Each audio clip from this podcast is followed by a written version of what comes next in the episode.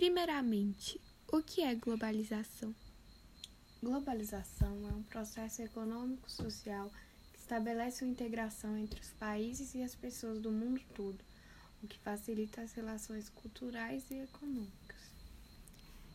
E quais seriam os benefícios da globalização? Bom, nós podemos citar como benefícios o conforto, por exemplo.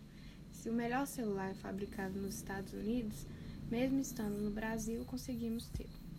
Outro ponto é a tecnologia. Houve muitos avanços em relação a isso no mundo todo devido à globalização, já que ela facilita a comunicação e a transmissão de informações. Mas qual o lado ruim da globalização? Principalmente temos o consumismo.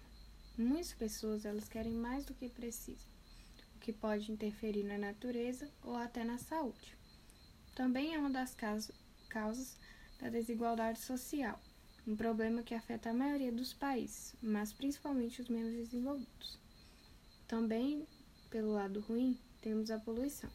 A globalização causa grande descarte inconsciente de bens materiais, o que acaba causando vários problemas no ambiente natural.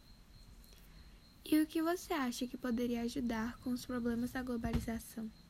Acredito que as pessoas deveriam se informar mais em relação aos problemas sociais e ambientais que a globalização tem causado atualmente, para assim conseguirmos juntos pensar sobre como melhorar o mundo, sem a necessidade de acabar com a ligação internacional que realmente tem seus benefícios.